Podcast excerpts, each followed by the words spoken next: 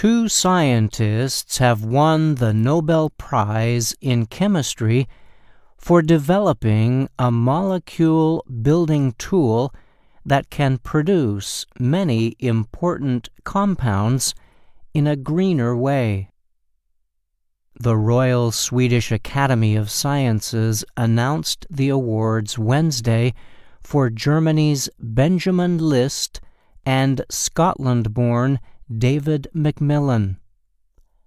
List is with Germany's Max Planck Institute, while MacMillan is a professor at America's Princeton University.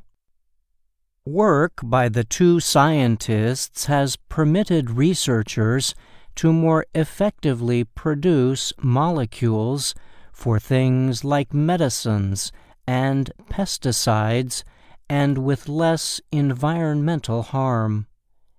The Academy called the winner's development method an ingenious tool for building molecules. The process of making molecules requires the linking of individual atoms together in specific positions.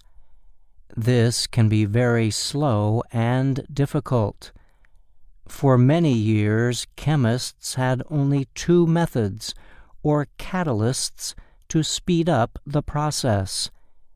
These used either complex enzymes or metal catalysts. That all changed in 2000 when List and MacMillan independently reported that small organic molecules can be used to do the same job. The process has made the production of some drugs easier, including an antiviral and an anti anxiety medication the Academy said.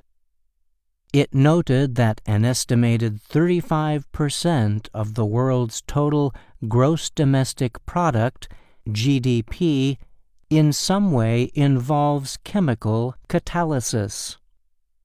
Jon Lorsch is director of the United States National Institute of General Medical Sciences.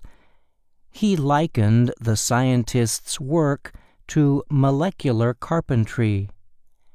They've found ways to not only speed up the chemical joining, he said, but to make sure it only goes in either the right handed or left handed direction. Johan Åqvist, chair of the Nobel panel, called the new method as simple as it is ingenious. The fact is that many people have wondered why we didn't think of it earlier, he added. H. N. Cheng is president of the American Chemical Society. He said the two winners had developed new magic wands. He added that before their work, the usual molecule building methods often resulted in environmental damage or harm. Speaking after the announcement, List said the award came as a huge surprise.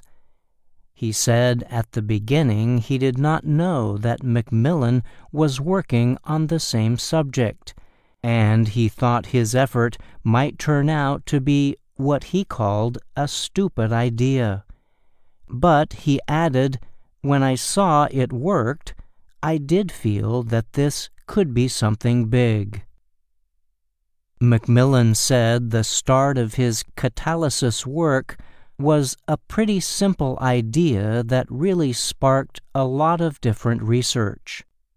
He added, The part we're just so proud of is that you don't have to have huge amounts of equipment and huge amounts of money to do fine things in chemistry.